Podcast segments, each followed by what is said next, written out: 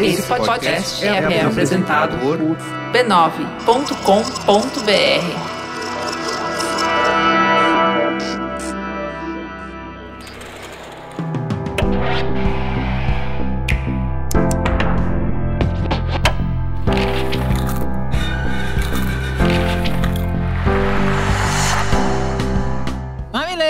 e mamiletes, bem-vindos ao Mamilos Cultura, o nosso espaço para reflexões a partir de produções culturais. Eu sou a Juva Lauer e hoje eu tenho a honra de receber Roberto de Oliveira, diretor do celebrado documentário Elise Tom, Só Tinha de Ser Com Você. Seja muito bem-vindo. Quem é você na fila do pão, Roberto? Eu sou um produtor de audiovisual, que trabalho há 50 anos com isso, né?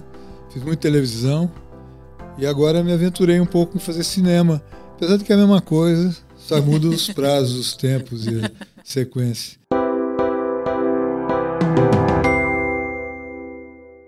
Antes de entrar na conversa de fato, vamos parar para um breve intervalo comercial.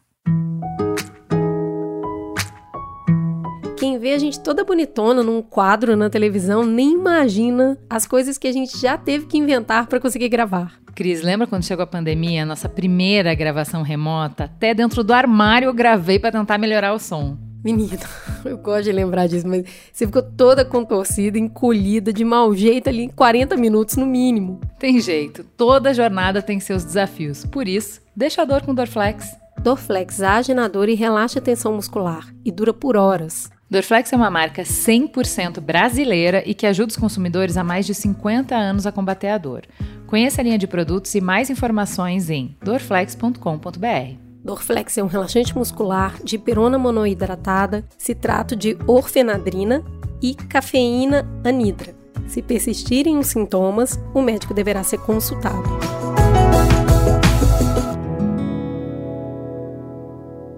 Muito bem, então vamos falar, vou dar uma breve sinopse. Elise and Tom, it's a gem. O longa em cartaz nos cinemas narra o processo de gravação do álbum Elise Tom, de 1974, que fez sucesso em diversos países e marcou a carreira dos dois ícones da MPB.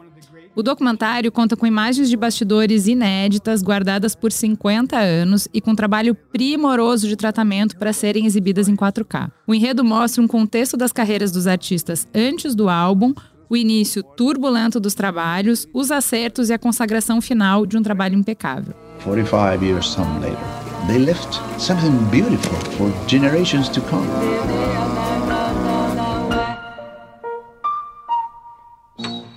Então vamos lá, a primeira coisa que a gente tem que dizer, todo mundo falando 50 anos dessas imagens guardadas, é uma raridade na nossa história. A gente perde muita coisa, muita coisa do início da TV foi perdida, porque a gente tem dificuldade de guardar o material inflamável, muita coisa pega fogo, enchente, a gente grava por cima das coisas, tem histórica, histórias é, icônicas disso. É, ter essas imagens de bastidores, em alguns momentos dentro do cinema, eu me senti meio, assim, meio, tava invadindo uma coisa muito pessoal, porque assim, você consegue nos colocar lá dentro daquele momento histórico. É, e além do ter dois, duas pessoas, dois artistas grandes, geniais, né? interpretando, fazendo uma obra-prima, ele a tecnologia ajudou muito essa história, sabe? E, e, esse acervo, porque primeiro que a gente foi filmar em Los Angeles, que era o melhor estúdio do mundo, né? Na época. Então a gente já começou bem, captando e registrando com muita qualidade.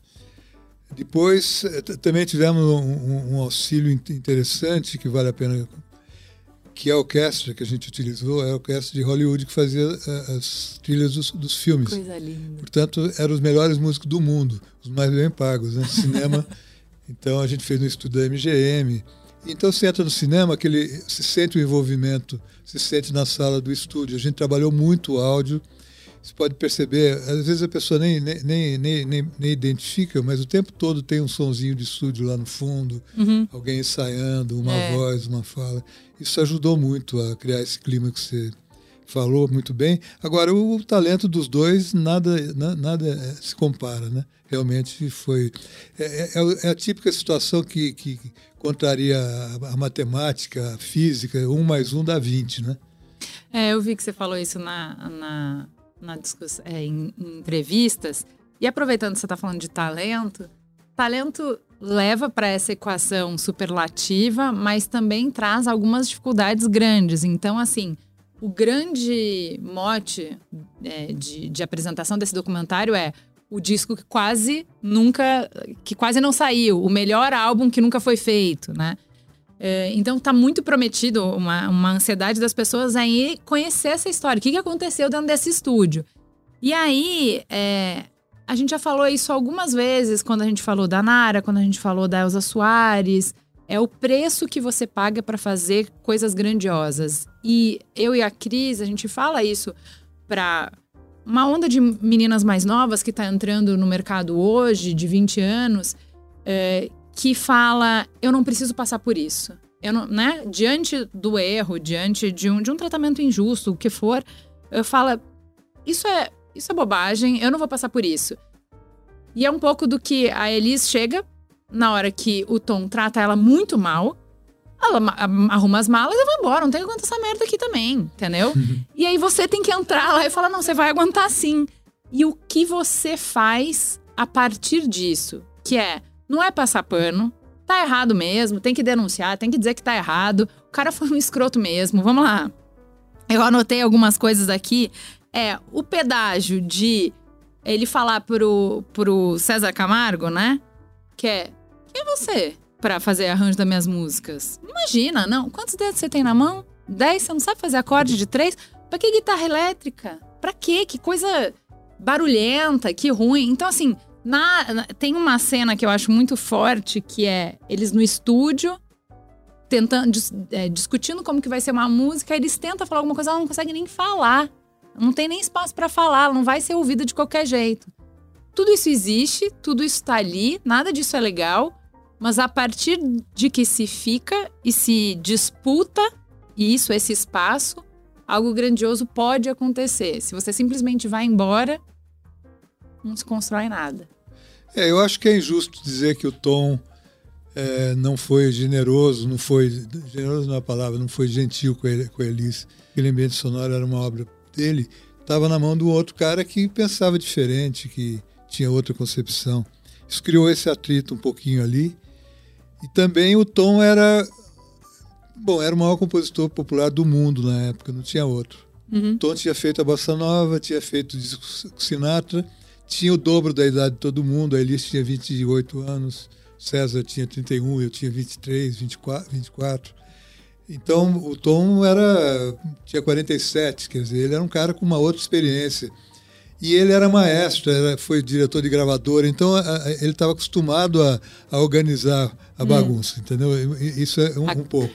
É comandar, né? A Elisa é, é, é, vai ser contada ainda essa história dela. A Elisa foi uma pessoa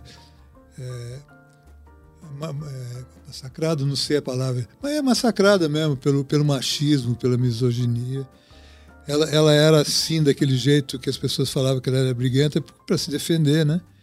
Ela, ela, ela nasceu numa família de classe média baixa é, em Porto Alegre, no, no Rio Grande do Sul. O começo dela foi um começo é, muito. Ela tinha uma proteção familiar naquela, naquele, naquele ambiente que era um ambiente regional, mais tranquilo.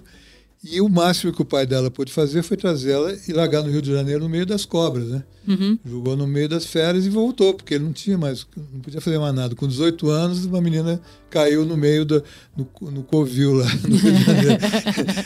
Aquilo que a gente sabe da sociedade da época, machista, é, cafajeste, os homens eram muito cafajestes na, na, naquela época.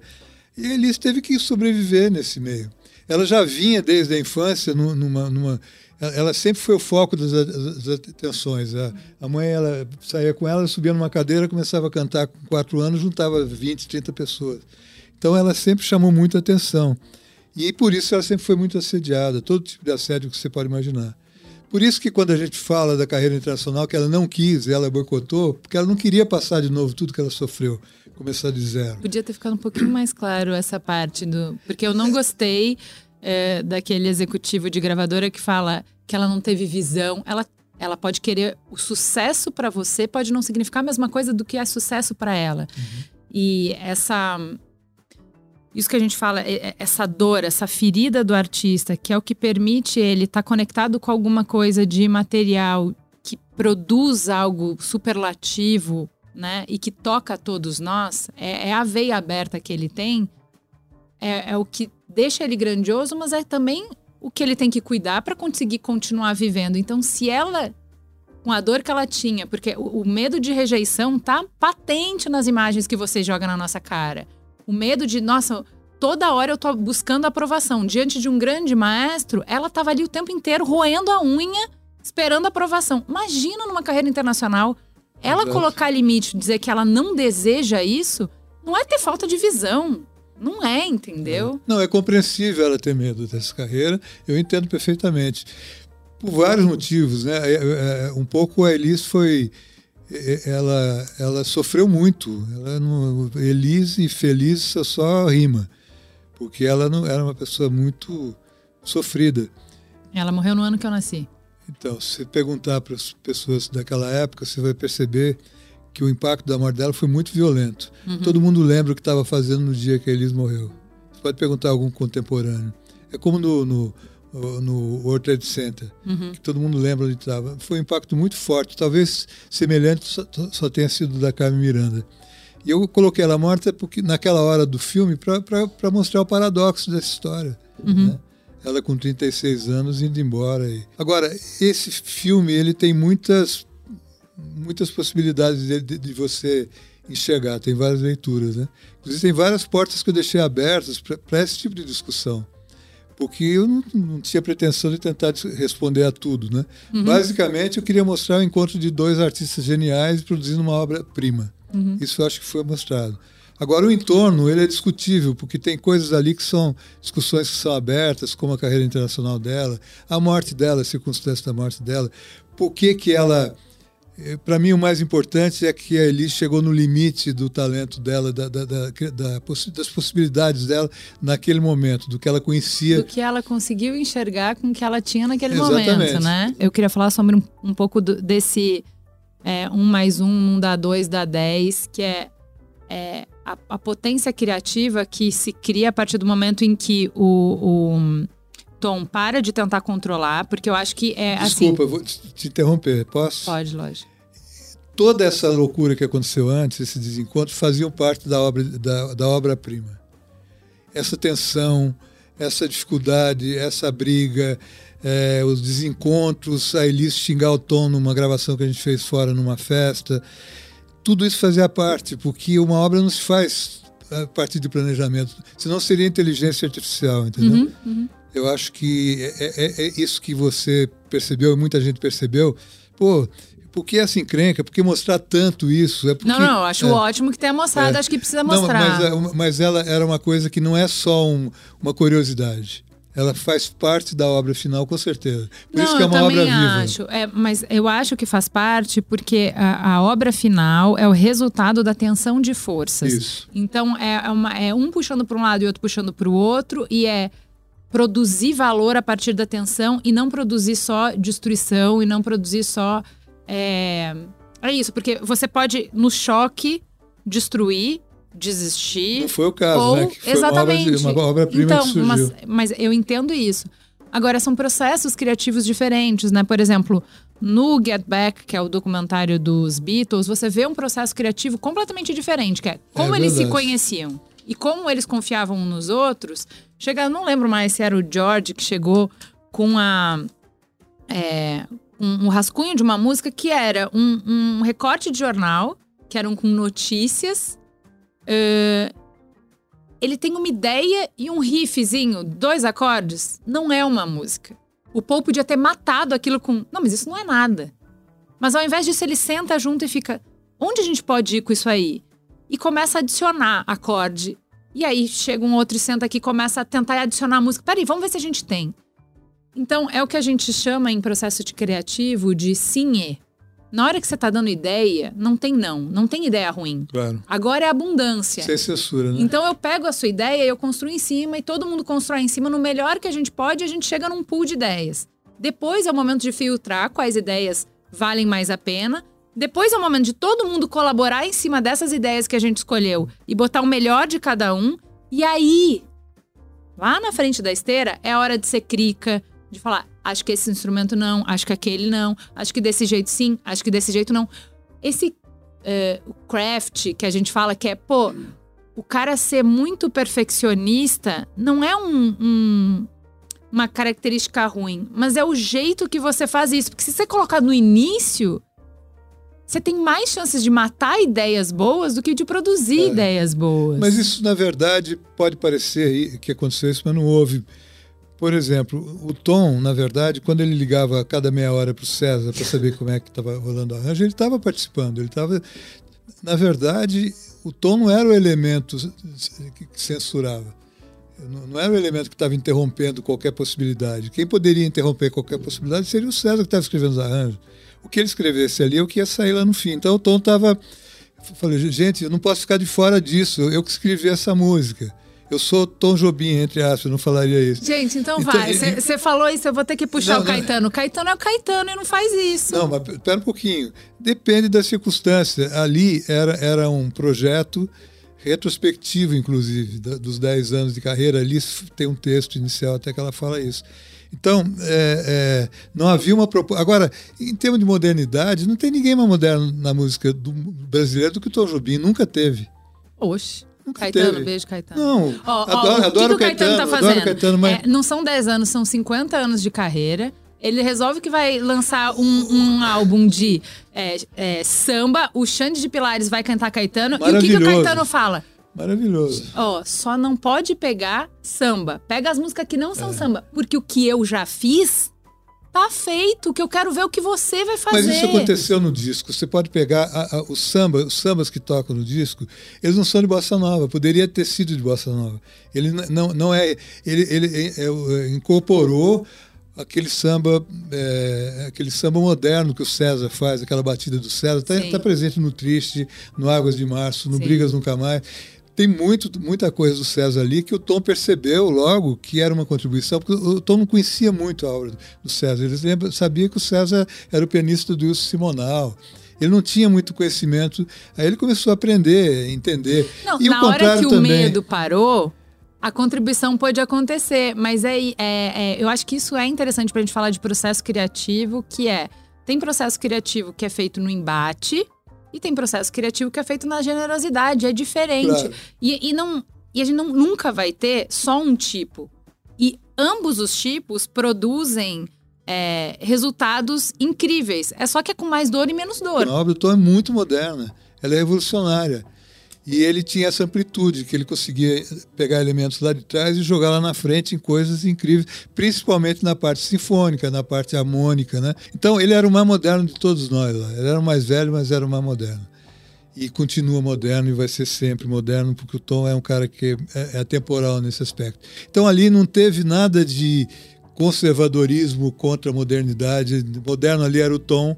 Então, o que ele estava fazendo não era para frear mudanças. Tanto que ele aceitou a guitarra. Ele já tinha usado a guitarra. no Reclamando, Stone- né? Não, não, Aceitou não, não, não. No começo ele, ele, ele levou um susto porque ele achou. Eu vou, vou contar uma coisa para você que ninguém sabe. Duas- vou contar duas coisas que ninguém sabe. A primeira é que esse disco é inspirado. Quem estiver ouvindo o- pode procurar. Procura Lenita Bruno Sim, eu vi. que é uma cantora que fez um disco em 59, eu acho, no começo da Bossa Nova. Era uma cantora lírica casada com o Léo Perá, que era, que era o maestro preferido do Tom aqui no Brasil, um dos preferidos. E fez um disco que era com o repertório clássico do Tom, com essas músicas da parceria com o Vinícius, aquelas músicas, aquelas canções, né, que, anos 50. Que o disco meio que caminhou para isso. Se escolheu esse repertório, ah, vamos colocar um sambinha ali para. Vamos colocar Águas de Março. Mas a, o- a essência do disco era essa. Então o Tom já estava com a Lenita Bruno na cabeça, pensando, estava fazendo um revival de, de, de, de, de 20 anos atrás. E aí o disco tomou outra forma, o Tom aceitou, aceitou, gostou, gostou da guitarra do, Hélio, do Elinho, gostou da- da- da- do piano elétrico, né, que ele chamava de órgão de sacanagem, né? O órgão do César. Mas ele- o, o Tom era muito irônico e, e era muito malvadinho às vezes, assim, sabe? Ele, Pô, tá, tá bem mostrando. Tá, assim, ó, é que olha só, eu vim da publicidade, tá? Eu conheço esse diretor de criação. Eu conheço, eu não quero nunca mais trabalhar com ele, entendeu? e eu sei que ele é brilhante, mas não obrigada, entendeu? Então, Prefiro trabalhar com gente que é generosa, que é aberta, É. que se. É, o Fito Paz, numa entrevista, ele fala de você alimentar sempre a sua criança curiosa interior. Que isso é a, é a obra do artista. É, é esse encantamento com as coisas. É Claro. não achar que você sabe. Porque o que tá ali, e eu já vi esse diretor de criação, é o cara que eu sei fazer. Pera, escuta, menino. Que já me chamaram assim, menino, senta aqui que eu vou te ensinar como fazer. Você não tem se nada no aprender, encontro, né? cara. se a gente Você tivesse tá ali no encontro um compositor novo, contemporâneo da Alice, provavelmente seria diferente. Talvez até ela fosse um pouco em cima dele, ele que ia ficar intimidado. Então tinha essa questão realmente de do sucesso do Tom, que já já estava, isso, mas tudo acabou muito bem, eu acho, e houve ninguém saiu de lá achando Não, que, isso é- e que também foi é a tolhido. marca. Não, isso é a marca da grandiosidade, tá? Porque eu acho que é. E, eu falo isso de um lugar muito pessoal. Acho que eu gostaria muito. Eu estou muito mais pra Tom do que pra Caetano, mas eu- o que eu admiro, onde eu quero estar, é pra onde eu tô caminhando, é isso aí, entendeu? Que é acreditar nas pessoas, acreditar no processo, ser aberta, acreditar em mim no sentido de não preciso ter tanto medo e controlar tantas coisas. Então eu acho, é, qu- quando eu vejo ali, a grandeza dele tá no momento em que ficou. Houve muita resistência, e aí tá muito valor do César, da Elis, de todos os músicos, de resistirem à resistência dele, essa tensão. No momento em que ele viu o valor das pessoas que estavam ali, ele não foi surdo. Ele viu, ele reconheceu, e aí começou a colaboração mesmo. Mas, mas, mas e aí olha, tá o todo disco. processo, eh, não sei se você está acostumado com o processo de gravação de coletiva de música, é muito isso, é muito isso que é bacana o embate, sabe, a discussão, cada um tem uma ideia, cada um tem um acorde diferente, cada e, e a- no caso ali realmente a figura é do tom pode ser na diversão ou pode ser ne- nesse, nessa chave que Não, você falou da nada. ironia. Você, do... você pensa que não sai é porrada o no estúdio? Tá doido. Eu estava numa gravação com um grande artista, que eu já gravei muito, e tinha um cara lá, que, que o flautista que estava aprontando, estava meio bêbado, ele uma hora ele levantou, eu gravando, estava no carro de externa, eh, acompanhando. Aí eu vi que ele saiu de cena. Falei, pô, parou. Daqui a pouco voltou, ele todo descabelado e foi lá deu uma porrada no, no, no- no- no músico. o cara tava, tava, tava incomodando, tava atrapalhando a gravação. Tem esse clima e isso faz parte. Eu só acho bom que por muito tempo a gente glamorizou a dificuldade que é trabalhar com um gênio e hoje se valoriza outra coisa, que é um ambiente criativo Isso. que seja generoso, aberto. Eu, eu- eu acho que o caminho que não é. eh, A gente nunca vai prescindir desses gênios, entende? Então. eh, O preço que a gente tiver que pagar, no final a gente vai pagar porque vale a pena trabalhar com essas pessoas. O que elas criam é bom. Mas na hora de escolher, é, eu acho bom que os incentivos culturais do ambiente deem informação muito clara para esse bem, gênio. mas- mas sem- baixa, Tá bem bom, menos, mas sem o conflito, entendeu? a gente não, Não, teria um disco tão conflito, bom. não, o com conflito foi fundamental, é, é fundamental em qualquer obra-prima, eu, eu acho. E, e eu, eu- por isso que eu mostrei, porque eu não inventei aquela história. Ali não é o meu ponto de vista, eu, eu contei o que aconteceu. Inclu- inclusive, tem a questão do, do, do, do- do machismo da indústria fonográfica, que a Elis foi vítima, eu acho que a Elis foi assassinada por isso. É, eu acho que é outro filme, né? Não dava para eu também entrar em tudo, nem seria eu para fazer esse filme. Não, não- sou conhecedor. Tem vários, várias portas abertas ali para quem quiser explorar, né? O- eu mostrei o que eu tinha na mão, demorei 50 anos para fazer, que todo mundo não eh, entende. Eu, eu para mim ficou claro, quer dizer, é, o tempo fez bem para essa história, né?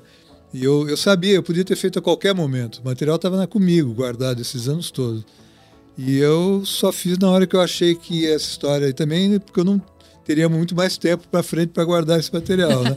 E não queria ficar se- ser culpado de ter eh, sonegado isso do público, né? Mas eu acho que quando eu fiz o filme, comecei a fazer o filme agora, quer dizer, eu comecei lá em 74, quando fiz a captação do material, sem saber o que, que eu ia usar. Você falou do Get Back, o Get Back havia um projeto. Sim, eu, eu não sim. tinha projeto nenhum. Mas ali tinha um projeto de filmagem. Tinha 10 câmeras lá dentro, não sei quantas.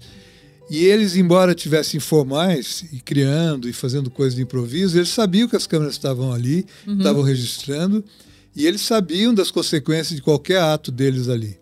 No caso da- da- da- do nosso time, que era um bando de brasileiros que chegou lá sem muita preparação, não, não, existia media training, ninguém sabia como se comportar diante da câmera, não tinha figurino, as pessoas estavam vestidas não, como Não, é o que eu te falei, cara. Tem uma sensação que você está numa coisa muito íntima então, que não era para ser vista. E, e, essa dificuldade que a gente tinha, que não podia movimentar a câmera porque era um estúdio de som, qualquer barulhinho ia complicar, e a gente não tinha um monte de câmera para deixar vários em, em vários lugares, a gente acabou ficando meio clandestino do, do. Aí eu vou aí ali o, o dia todo.